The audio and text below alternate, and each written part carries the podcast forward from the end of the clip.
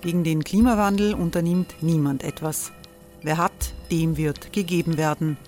Und Frauen verdienen weniger. War ja immer schon so. Man ärgert sich und macht weiter. Was aber, wenn nicht? Wir haben eine Idee. Die Falter Arena macht die Bühne frei für Menschen und Projekte, die das Land verändern. Mein Name ist Eva Konzett. Ich leite das Politikressort im Falter. Und am Sonntag, den 26. Mai, veranstalten wir im Wiener Stadtsaal die nächste Falter Arena. Mit dabei unter anderem der ehemalige Politiker und Neosänger Matthias Strolz, Theresa Imre von Markter, Sonja Jöchtel von Love Politics oder Kari Ochsner von Ochsner Wärmepumpen. Machen statt jammern. Wir schauen uns an, wie das funktionieren kann. Kommen auch Sie vorbei. Alle Informationen und Tickets finden Sie unter falter.at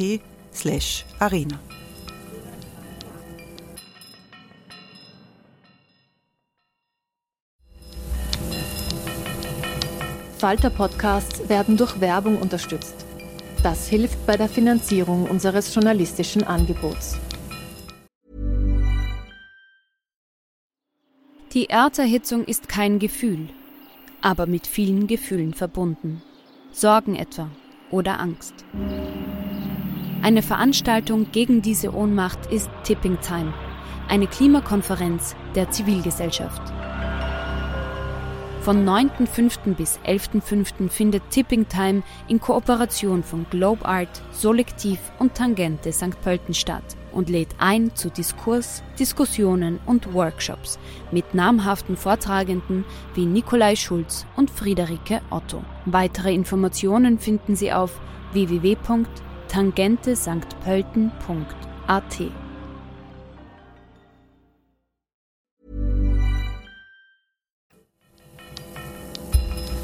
Falter Radio, der Podcast mit Raimund Löw. Sehr herzlich willkommen im Falter Radio. In dieser Folge geht es um Afghanistans Tragödie.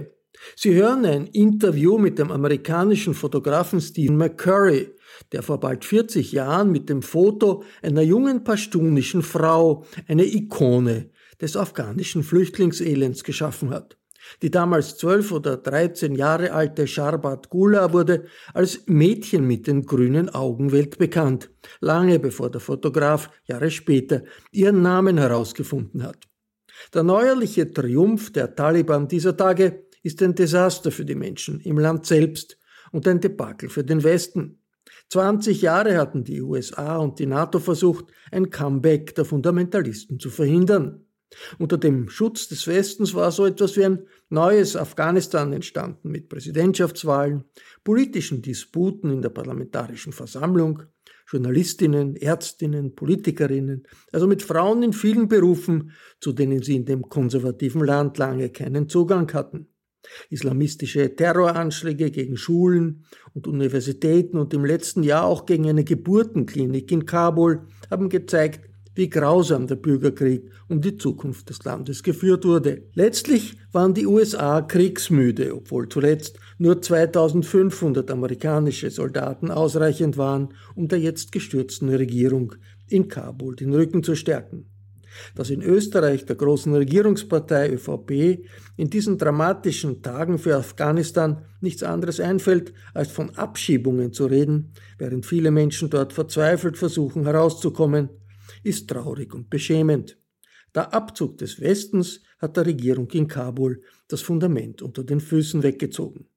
Das Foto von Sharbat Gula, dem berühmten pashtunischen Mädchen mit den grünen Augen, steht für die lange Geschichte von Krieg, Flucht, Vertreibung und Stolz der Menschen in Afghanistan.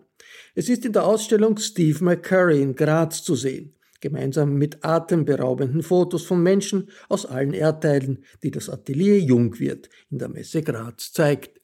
Das Gespräch mit Steve McCurry habe ich gemeinsam mit London-Korrespondentin Tessa Schischkowitz auf Englisch geführt. Welcome, Steve McCurry. Thanks for taking uh, your time to talk to us in these dramatic days for Afghanistan. Oh, thank you. Good to be with you. Uh, while you are visiting Graz, where there is a big uh, exhibition at Messe Graz with some of your most famous pictures, among them is your most iconic picture a young Afghan woman from Afghanistan, Sharbat Gula, known as the girl with green eyes, whom you met in a refugee camp 30 years, 40 years ago, nearly. Right. And the, the tragedy of Afghanistan is on all our minds this summer. Uh, the Taliban is back in Kabul, in the whole country. It's a disaster after 20 years where uh, there was relative freedom and, and a pro Western government. Joining me uh, to interview you, Steve, is London correspondent Tessa Szyszkowitz. Hello, Tessa. Yeah, hello, everyone. Hi, Tessa. Steve, uh, in, in, in these hours when, when, when we, we are speaking, Kabul has fallen to the Taliban. There's still an unclear situation, even some confrontations around the airport, many people trying to get out. What's your reaction? Well, I think this was totally predictable. I think we knew about this many years ago. I mean, I, I, I put things on my blog and social media and whatnot that uh, going back 10 uh, years that, um, you know, th- it was just a matter of time before everything came unraveled. Uh, you know, th- for years, I mean, for the last 15 years, the Taliban have, have been saying, you have the watch, but we have the time. So, you know, this is their country. They could wait for another 20 years, another 50 years. So it was just a matter of time before uh, we just lost interest with uh, too many dead, too much money. Might makes right. I mean, the, the stronger party here was the Taliban. The people were with the Taliban. Everyone was expecting the Taliban to advance, but it was now so sudden. Are you not shocked about how quickly they took back the country? Oh, yeah, completely shocked. I think that there's a, a lot of factors. Uh, one thing is, once the Americans announced that uh, our involvement was finished and the help and the money and the assistance and all that, uh, the gravy train was going to stop. Uh, there's a lot of corruption, a lot of people that were enriching themselves, a lot of people that had no interest really in Afghanistan, just enriching themselves. And once they realized the gig was up, um, you know, I, I think the thing just folded like a house of cards you witnessed the collapse of the Soviet influence in Afghanistan in the 1980s when you were there uh, uh, on your first uh, trips to Afghanistan. Are you f- reminded now of what is happening to the Americans? Is that a similar si- situation than in oh, it's 80s? exactly the same. It, it, it's it's it's very very similar. I mean, our interest was in um, embarrassing and having the Soviet Union lose in Afghanistan. I think that was the main objective. I don't think it was really to sort of ha- help the Afghan people. It was more to uh, make sure that the, the Soviet Union was defeated. And once that happened, that was the end of the story you you uh, mentioned the Taliban saying that the Taliban it's their country. Yeah, of, of course, but it's also the country of uh, the women who were members of parliament, of the women who were journalists and or doctors and and so on, who are now terribly afraid, terrorized that that, that there may, may be this kind of new uh, comeback of of, of um, uh, religious fundamentalist terrorism from the top. Are that not? Is it not uh, also their country? It appears that the stronger side, the one with the most determination, uh, the ones that were the most loyal to their cause, was the Taliban. Uh, there, were, I guess, there were a lot of people in Kabul uh, but Kabul's not Afghanistan. Um, you're right. There's teachers and there's people that were, were very, you know, they wanted the best for their country. They wanted human rights. They wanted education. They wanted health care. but that, that's not the whole country. The the people in the villages out in the countryside, they saw the, the, the Americans, NATO is, uh, you know, foreign invaders. Uh, they were not Muslims. They perhaps were told that these foreigners were trying to take their religion away and their cust- their you know culture away. So you're right. that There, the, it belongs to those people as well. When you think about you know all these provincial provinces collapsing without a shot, it, it just demonstrates that um, the, the, people there uh, were on the side of the Taliban. I, I, don't see any other way. I mean, they weren't. No, nobody had the will to fight. They had. They want to fight, you know, for their village, for their family, you know, for Islam. But you know, the idea of fighting for, you know, democracy or you know, I mean, that that doesn't really factor in. I think the people in the countryside. I mean, this is not the concept that they're um, thinking about so deeply. Well, one of the really good examples for what uh, what we were all scared uh, about for the civilians in Afghanistan now is exactly that young woman that you photographed so many years ago, Sharbat Gula. Because I was wondering this morning, do you have any contact with her? Because this is really the question what happens to people who were exposed also in the Western media uh, with not a um, burqa like the Taliban would like to see their women? I mean, have you spoken to her? Do you have any contact? No, I haven't spoken to her for some time. I think it would be, you know, Pakistan put her in jail a few years ago, and it, turned out to be a public relations disaster. Um, I don't know, maybe the Taliban don't care about such things, but I, I don't think it would be in their interest to um, sort of persecute or cause problems for a woman who was um, had been a refugee from right from the beginning in the early 80s to um, an orphan to a widow who lost her you know her husband it just doesn't seem like it would make sense for them to now, it, it is possible that the president, the former president of Afghanistan, had given her housing in Kabul. Isn't is in Kabul? In Kabul, that's right. We had we had, we bought her a home in Peshawar.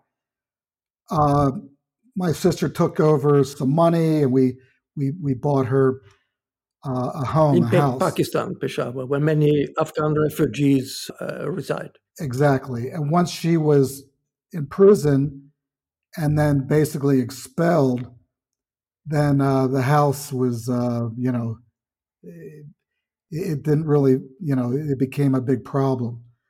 Uh, but today, um, I think that I, I don't know what's going to happen to her, her, her, her, you know, where she lives. If the government, the new government's going to want to let her stay there, or if they're going to want to kick her out. I mean, uh, who knows? How was it when you met her? Because you went back to look for her after her identity, her name was not even known, not to you, not to National Geographic. And then you came in 2002 for a second mission to find her, and you did find her. Can you tell us a little bit more about this, how this went, if she was happy to see you? I was, we always interested to, to know her name and where she lived and who she. And, and after 9 11, uh, I went back to do a documentary on Afghanistan. And the first thing we did was try and locate her. Um, we went back to the same refugee camp. We asked hundreds of people, and uh, eventually she, um, we, we, found her brother, and then through her brother we were able to, um, you know, find her, and her husband at the time. I mean, we, we met her, and he gave us permission to photograph her. She agreed. Um, we quickly worked out some uh, compensation for her for the use of the picture, and uh, some an arrangement going forward for help with um, the family. So it, it, turned out to be quite. Um, I, I, think it was a, a, very beneficial for her, and um, I, I know the magazine for many many years was sending her uh, help, and and I personally for many years was sending her help. Did she know that she was one of the most famous faces of the world when when, when you met her? No, she had no idea. She had no idea at all. Her husband didn't know. He he actually worked in a bakery in Peshawar, and um, oddly enough, there was a a bookstore around the corner from where he worked, and her picture was in the window, but he never sort of connected her and the picture in the window. How, how did she react when when she realized uh, that she's one of the most famous uh, girls, women in, in, the world? I think she was puzzled. I think she was uh, sort of perplexed and wondered what's, you know, what's all the fuss about. She didn't. She was, you know, she's illiterate. Uh, I don't think she understands uh, magazines and newspapers. Um, she didn't know how many copies of a newspaper or magazine. So when we showed her her picture, I mean, I, think it, it, in the beginning she didn't realize how many copies and how many how the picture had been going all over the world, and that her you know her picture was recognized, and she was her picture was famous. So this was all kind of strange to her but as the days went by, we, you know, explained it and all that. The uh, picture was world became world uh, wide known before uh, you had dis- discovered her and, and to, before we knew her name and you knew her name as the girl with the green eyes and it's as important uh, your picture as i don't know che guevara's picture after the cuban revolution or the girl fleeing napalm in the Vietnam War. Really an iconic picture. Mm, this is a podcast, so no pictures in the podcast, but uh, everybody can can go and see see the exhibition in Graz or, or check it out on the internet. I, I, guess you had been asked these questions many times, but in hindsight, uh, what did make that picture so powerful? I think there's it's a combination of. Um, various elements. I think there's a there's a, a beauty to her, but I also think there's an ambiguity. I think there's a a mystery. I think there's we look at it and you know we, we can't quite know what she's thinking, although she looks uh, curious. She has this sort of very direct gaze. Uh, there there is a sense of uh, her held her head held high sense of dignity and perseverance. I, I think that back at you know in 1984, Afghans looked at that picture and felt very proud that although she was dressed, her her clothes were ripped, and uh, her face was face was a bit dirty. She was still, you know, had her, her you know very proud and dignified. So I, I think that you know, she's not quite smiling, she's not frowning. It's a little enigmatic. You don't quite know. And, and some people find it, you know, disturbing, and other people find it reassuring. It, it really, it's um, it, it's it's a picture which, although I know a lot of the people. I remember there was a some magazines back in the '80s were asking their photographers to go make us a similar picture to that. and it's it's just really difficult because it's just it's just uh, there's a kind of a genuine, immediate, uh, authentic quality to the picture, which I think it's hard to replicate. Maybe she looked also a little well, bit scared and puzzled yeah. because she was not used to a man walking in and taking pictures of her. Well, I was in the classroom for quite a while photographing the other girls in the class. I, I, think you have to remember she had never been photographed in her life.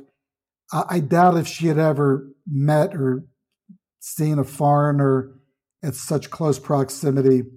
uh, dressed in a funny way, speaking a different language, having this contraption, this camera. And I think there was a great curiosity. And perhaps when I was kind of fumbling around with my tripod, uh, she found it a bit amusing. So um, I, I, think there's an element of kind of um, curiosity in her expression. Um, again, she's in the classroom. It's uh, you know 11 o'clock in the morning. They're playing. They're joking around. I'm photographing the other students. So I think when I when I came around to photographing her, this was something that I was had already been doing for a few minutes, and I don't think there was any uh, apprehension or you know I think it was just I think so. That was my way I saw it in 1984.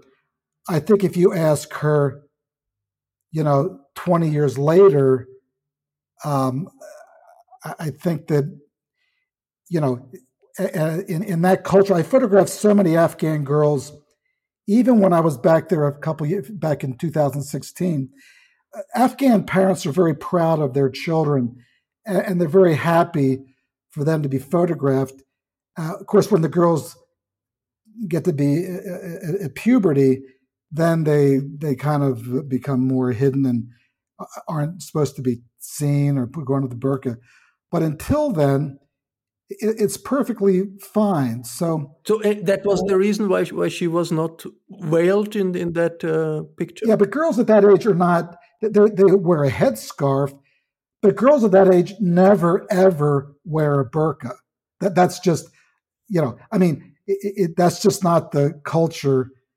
Um, a young girl wears her head; they, they always have their heads covered, but they never wear they never wear a burqa. The burqa, and she was supposed to be thirteen years at that time. Oh, you know, that's another thing, is that Afghans, especially at that time, they didn't know precisely their birthday. Um, they, they had a, an approximation.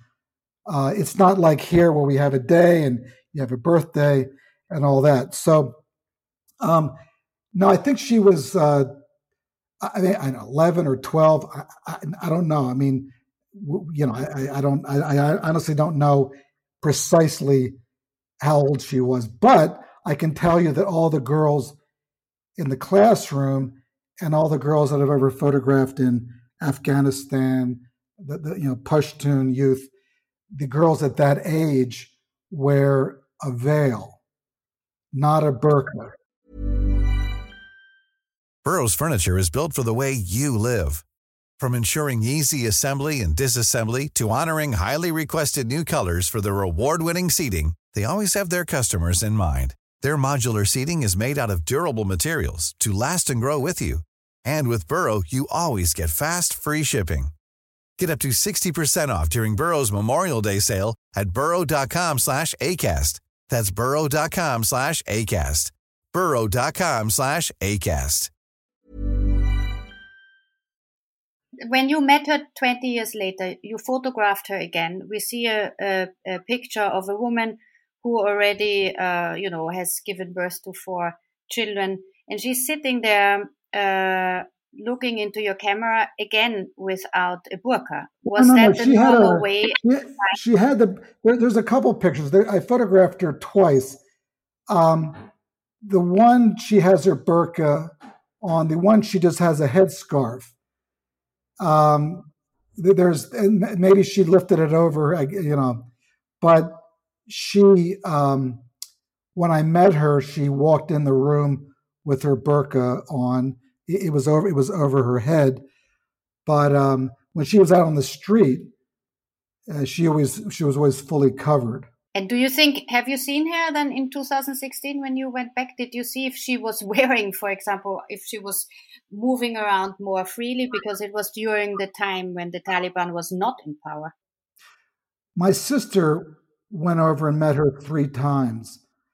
Uh, we felt it was better for her. She would be, she would feel more comfortable uh, meeting with a um, with a woman, and uh, we, so we had a very trusted uh, translator uh, who happens to be a, a, wonderful journalist in Peshawar, and he was the one who uh, where where we met, where where my sister and she met, and he was the one who translated. But um, I just thought it would be maybe awkward uh, for for for me to go. I thought it'd be better if we were trying to accomplish this task of buying her a home. It would be better for my sister to to do that. The, Steve, there had been some uh, people who, who, who were asking the question if there was any photoshopping being done around the famous iconic. Well, I think they have to go back. I think they have to go back to the cover in 1984 and look at that, and then look at the picture today, and then they need to say what difference they see. So I guess I guess if you're going to say that, then what exactly are we talking about? I mean, can you be more specific? No, no. Just wanted to to to know your your your reaction. Is is there is this completely is, is this false? I, I, understand the question, but what I'm saying is, uh, what what precisely are we talking about? So if you make that if you make that claim, then could you be more precise and tell me what exactly was altered or changed or whatever?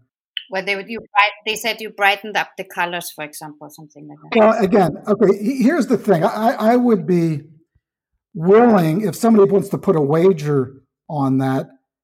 Uh, I'm willing to take that wager.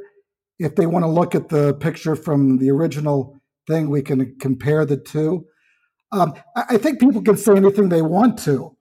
I think there's a lot of people who, you know, don't have, have a lot of time on their hands and want to just sort of stir up the pot.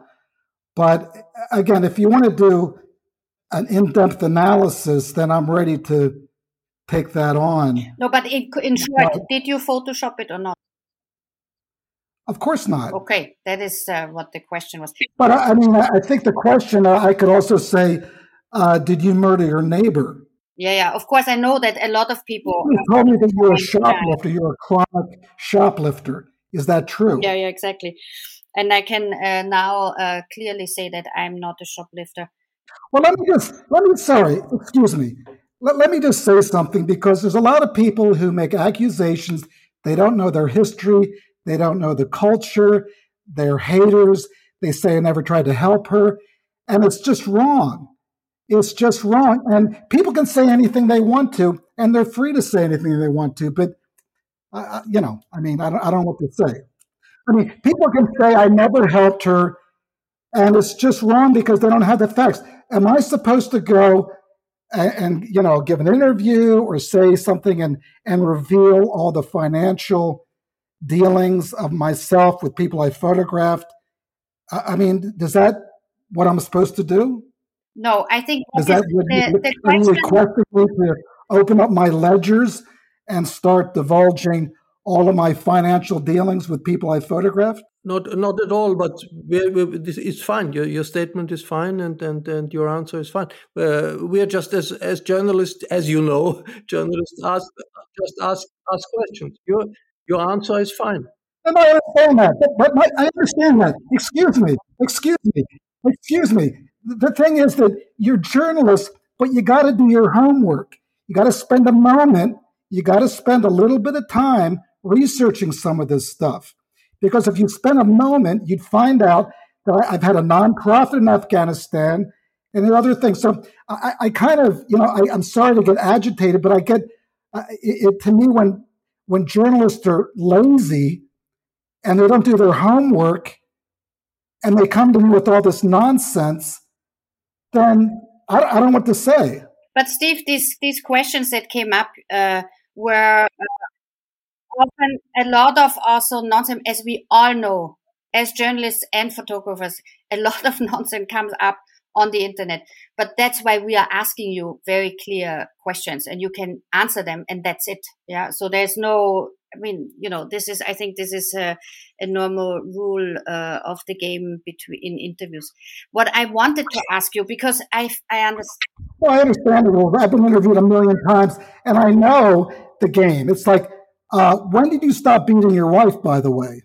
No, no, but we did we didn't do that at all. I mean, to come back to Afghanistan more generally, uh, you had been doing photographs all over the world on all all continents, and you came back and back to Afghanistan quite often. So I wonder what is fascinating. What did fascinate you in, in, in Afghanistan? Well, I think what intrigues me about, about Afghanistan is the same thing that is and that intrigues everybody else and every, every other photographer who's ever been there. It's the terrain, it's the geography, it's the people, it's the hospitality. How do you see the future of, of, of Afghanistan after this turmoil? I think it's just another chapter in uh, the history. I think that maybe in another 20 years, things could change again. I mean, why not? Steve McCurry, thank you very much for your time and thank you very much for your insight. Okay, thank you. Thanks for your time. Thanks, Tessa. Pleasure. Sie hörten ein Interview mit dem amerikanischen Fotografen Steve McCurry. Die Fotoausstellung Steve McCurry in der Messe Graz wurde vom Atelier Jungwirth organisiert, bei dem wir uns für die Zusammenarbeit sehr herzlich bedanken. Die Ausstellung ist in Graz bis 19. September zu sehen. Ich verabschiede mich von allen, die uns auf UKW hören, im Freirad Tirol und auf Radio Agora in Kärnten. Journalistische Arbeiten aus aller Welt, auch Fotojournalismus, finden jede Woche im Falter ihren Niederschlag. Daher dieser Hinweis, ein Abonnement des Falter ist eine gute Idee, um informiert zu bleiben. Ein Falter-Abo kann man im Internet bestellen über die Adresse abo.falter.at. Ursula Winterauer hat die Signation gestaltet, Anna Goldenberg betreut die Audiotechnik im Falter. Ich verabschiede mich bis zur nächsten Folge.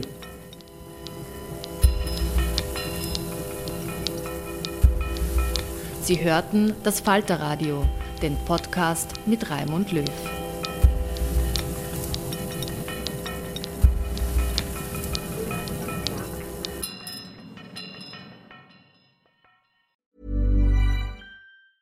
Planning for your next trip?